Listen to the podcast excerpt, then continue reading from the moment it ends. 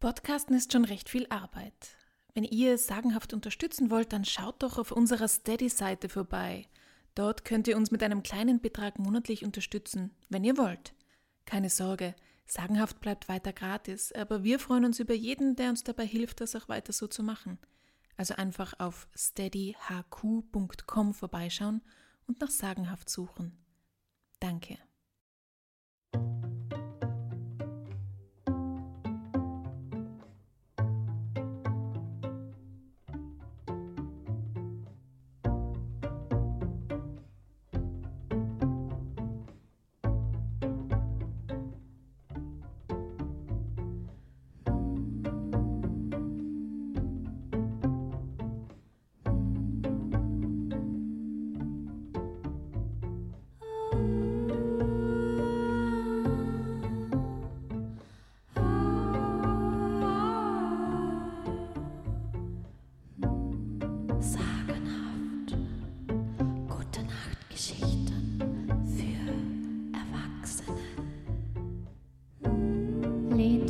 Zurück.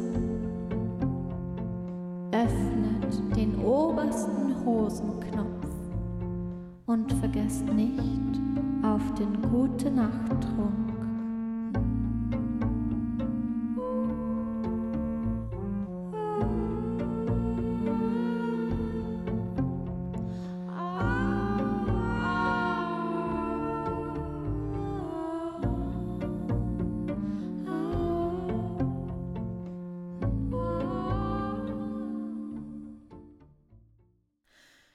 Wir lesen aus Hexenherz von Barbara Frischmuth mit freundlicher Genehmigung des Aufbauverlags. Wildfrau. Es war eine verrückte Liebe gewesen, der erste Mann, den sie wissentlich, eher geradezu vorsätzlich verführt hatte. Vom Sehen kannte sie ihn lange. Eigenbrötler, sagten die Leute. Er hatte nicht geheiratet, mähte das Gras, rechte Heu, kümmerte sich um seine Ochsen. Wenn die Tiere sommers auf der Alm waren, ging er einmal die Woche nachschauen. Jeder der Männer, die Vieh auf den Bergen hatten, stieg an einem anderen Wochentag auf. Sie hatten sich vor einigen Jahren zusammengetan. Die paar Landwirtschaften, die es noch gab, lebten alle von Weidevieh und vom Zimmervermieten. Er war schon immer da gewesen, sie hatte ihn auch früher bemerkt, auf den Wiesen oder im Wald, wenn sie spazieren ging und er Holz schlug. Aber sie hatte nie ihren Blick an ihm festgemacht. Bis zu jenem Sommer. Sie war wegen der Erbschaftsgeschichte zurückgekommen. Es ging um das Haus. Und es zahlte sich aus, dass sie die Zeit im Dorf abwartete, bis geklärt war, ob und wie sie es mit ihrem Bruder zu teilen hätte. Ob sie sich auszahlen ließ, um ein kleines Geschäftslokal zu kaufen für die Perlenstickereien, mit denen sie handelte und die sie zum Teil auch selbst verfertigte. Eine Entscheidung, für die sie sich Zeit zum Nachdenken lassen wollte.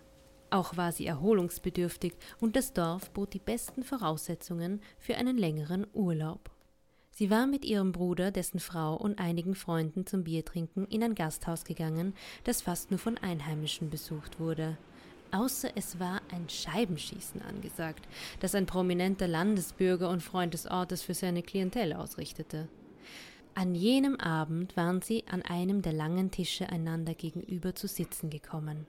Da bemerkte sie zum ersten Mal, wie gut sein Kopf geformt war. Sie hatte früher gemalt und kannte sich aus mit Köpfen.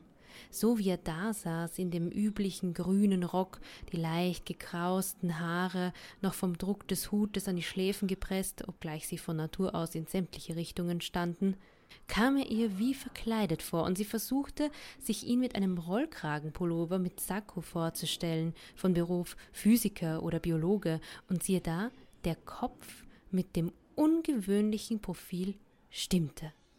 Auch stach seine Hagerkeit von der sonst üblichen Bierfülle so einnehmend ab. Nur seinen Händen war die Schwere der körperlichen Arbeit anzusehen.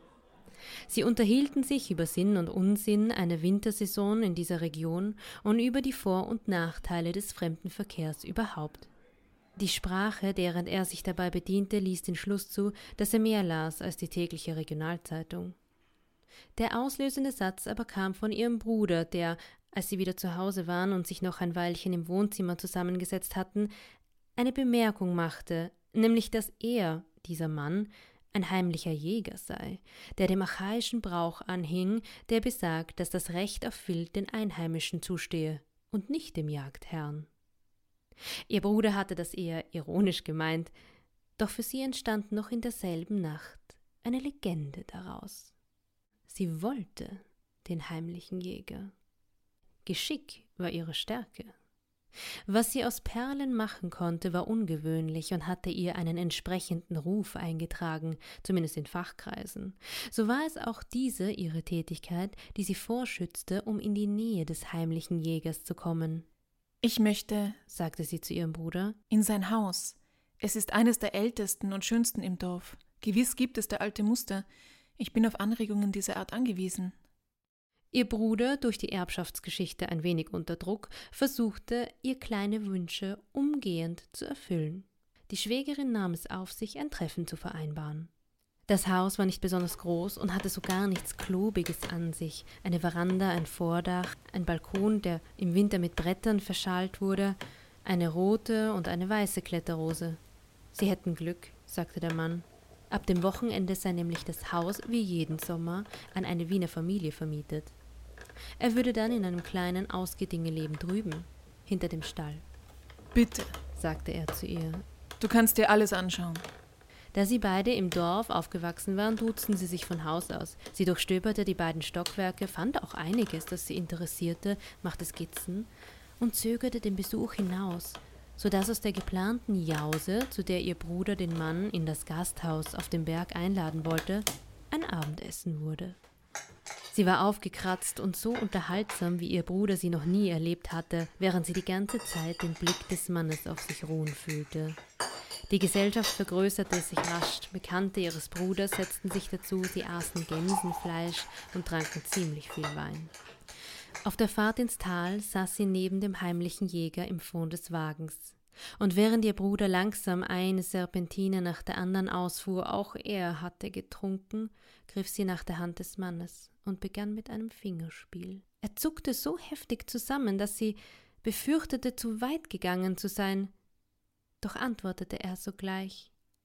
Sie hielten beide den Atem an. Es war ein Gefühl wie beim Anblick mehrerer Sternschnuppen gleichzeitig.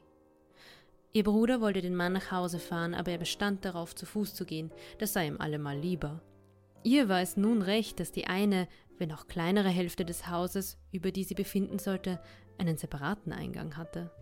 Sie wartete eine Weile, bis Bruder und Schwägerin im Haus verschwunden waren.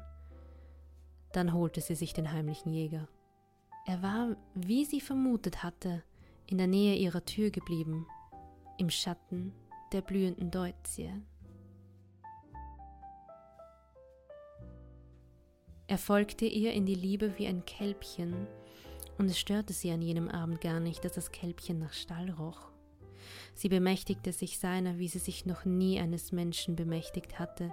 Berauscht von der Luft des Eroberns, verwehrte sie ihm jede Eigenmächtigkeit. Selbst als er in sie drang, war sie es, die sich auf ihn gesenkt hatte, und das Stöhnen, das sie ihm nach und nach entlockte, trieb sie weiter in eine selbstgewählte Ekstase. Er war kein junger Mann mehr, sein Körper fühlte sich hart und sehnig, doch ihr umfassender Ansturm kitzelte eine Kinderstimme aus ihm hervor, die auch noch in dem langen Flüstern nachklang, in das sie anschließend verfielen. Sie ließ ihn gehen, kurz bevor es hell wurde, nicht ohne sich für die nächste Nacht verabredet zu haben. Der heimliche Jäger, ihr heimlicher Liebhaber. Nicht, dass es aus äußeren Gründen notwendig gewesen wäre, aber beide schätzten sie die Verborgenheit. Selbst wenn sie einmal gemeinsam spazieren gingen und danach in ein Gasthaus einkehrten, gaben sie sich wie Geschäftspartner. Da sie beide aus dem Dorf stammten, teilten sie den uneingestandenen Abscheu vor dem breiten Strom des Geredes, der um jeden in ihn fallenden Stein, und sei er noch so unscheinbar, die höchsten Wellen schlug. Es traf sich gut, dass ihr Bruder und seine Frau, die das ganze Jahr über im Dorf lebten, für ein paar Wochen in den Süden fahren wollten, bevor es hier wieder den Sommer verregnete. Ihr Bruder war Gemeindebeamter und konnte seinen Urlaub frei wählen. Sie hatten nun das ganze Haus für sich, aber sie nutzten es nicht, höchstens einmal die Küche, wenn sie ein größeres Abendessen kochte. Ihre Liebe steigerte sich in dem Maß, in dem sie ihn zum Erzählen bringen konnte. Allein wie er das Wort Gams aussprach oder Reh oder Bock sagte, übertrug eine Art von Begeisterung auf sie, die ihren Körper in Erregung versetzte. Er schien ein fotografisches Gedächtnis zu haben und konnte eine Landschaft Stein für Stein, Trittpfad für Trittpfad, Blattspitze für Blattspitze wiedergeben und die Zeit vergegenwärtigen, in der er passte, wie er es ausdrückte, bis ja, bis er eine Erscheinung hatte. Genauso hörte es sich an. Das Wild trat in Erscheinung, und er vergab alle Kraft seines Gefühls an diesen Anblick. Von sich aus redete er nie über den Abschuss. Wenn sie dann nicht locker ließ, fiel höchstens ein Satz wie Manchmal schießt man halt, wenn's sein muss.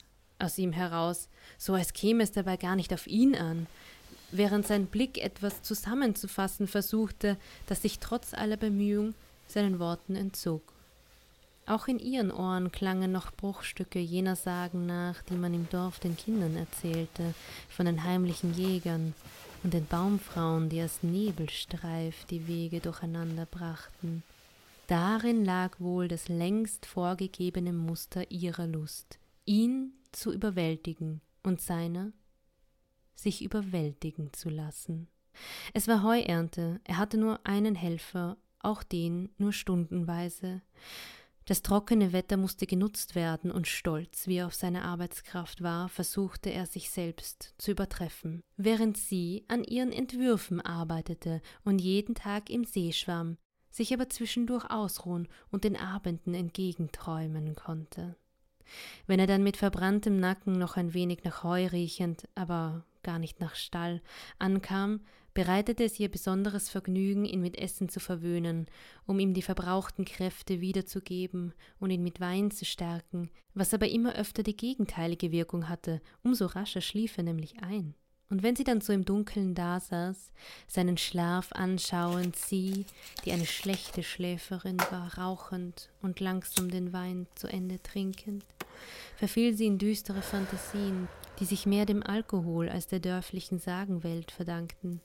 Je mehr sie sich in jene heimliche Liebe hineinsteigerte, desto ausgefallener wurden ihre Wünsche. Sie erwartete bizarre Trophäen von ihm oder dass er sie totschoss, wenn es sie nach einem anderen Mann gelüsten sollte. Meist schlief sie erst ein, wenn er das Haus in aller Frühe verlassen hatte. Wenn sie dann mit Kopfschmerzen und rauer Kehle erwachte, schämte sie sich der Überspanntheit, ihrer nächtlichen Vorstellungen und war heilfroh, dass er geschlafen und sie ihm nichts davon hatte erzählen können.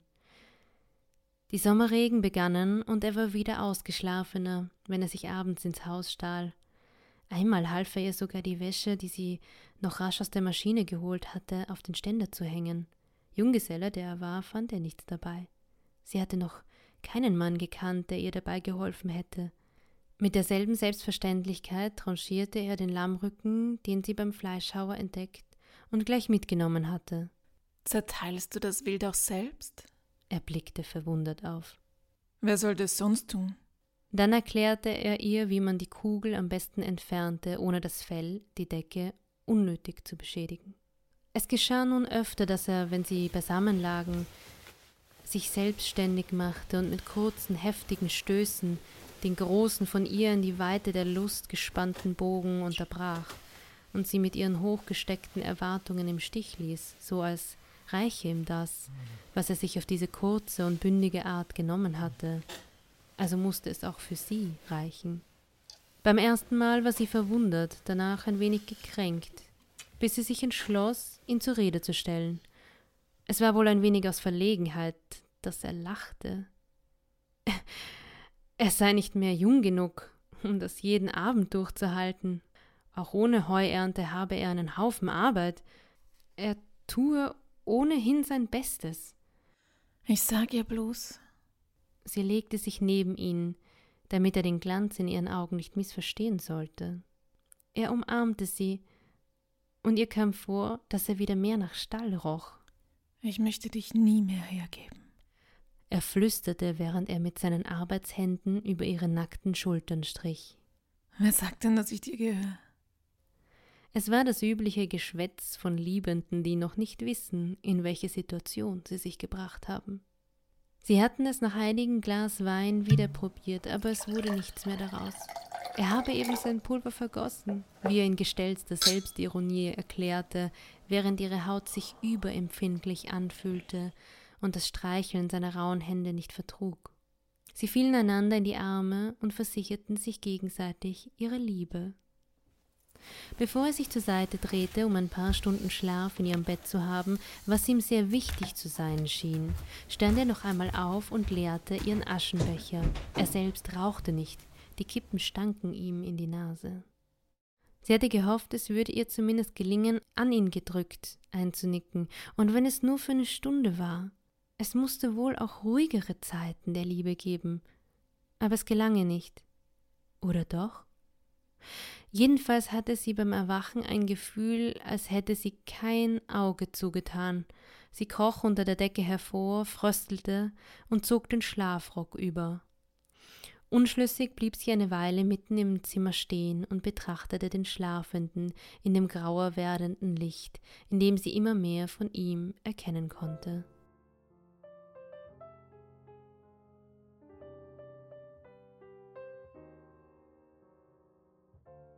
Sie holte sich Mineralwasser aus der Küche und trank der Einfachheit halber aus der Flasche.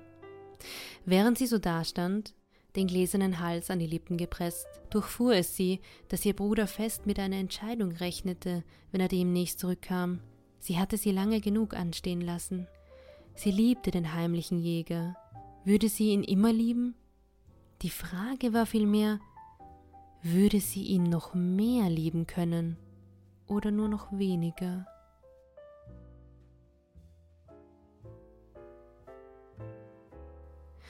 Sie trat ans offene Fenster, um nach dem Morgen zu sehen, der sich langsam anpirschte.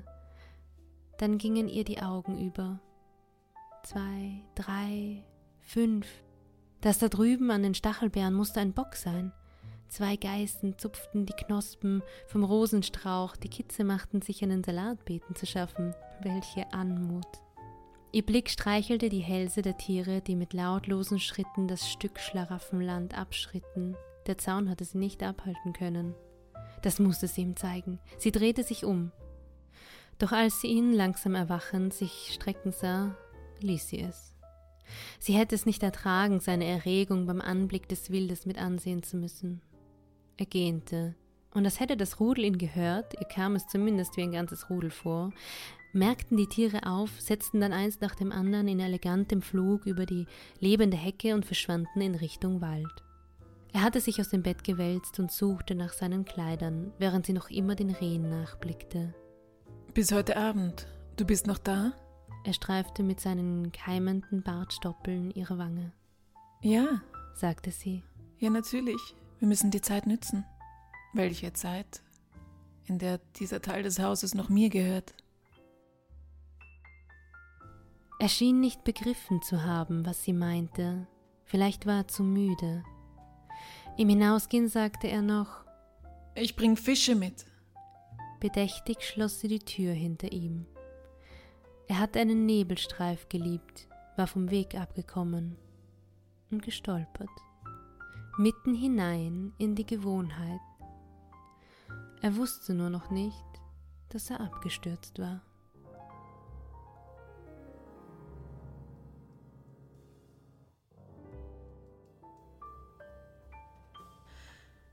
Es haben gelesen Stephanie als Erzählerin und Sabrina als Stimmen. Mit unserer sagenhaften Outro- und Intro-Musikerin Alicia Edelweiss.